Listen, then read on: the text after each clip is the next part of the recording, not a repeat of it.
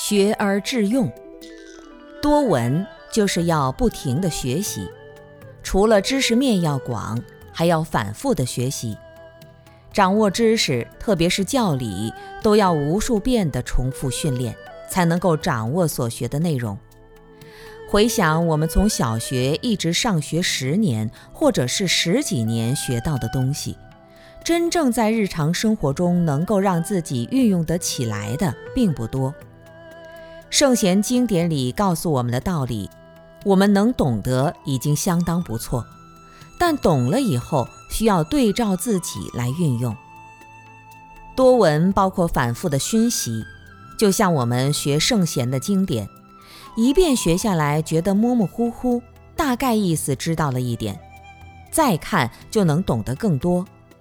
如果通过持续的实修，那对经义的理解就会越来越多，越来越深。这些都是多闻的结果。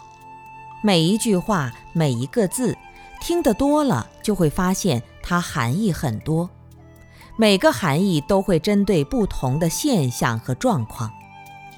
比如汉字的“打”，打人的“打”，打架的“打”，打妻的“打”，一沓东西的“沓”，打电话的“打”，打的的“打”。打有二十五个含义，我们平常就不知道。一看到“打”，脑子一根筋，以为自己理解掌握了，其实没有。很多文字都是有多种含义。我们所谓的多种含义，还是语言能够解释清楚的。但实际上，如果没有正得罗汉，其实你就不能真正的了解一些词。就像如果没有出家、持戒、禅定，就不能真正了解出家人的生活一样。出家这个词，也要从很多角度去理解。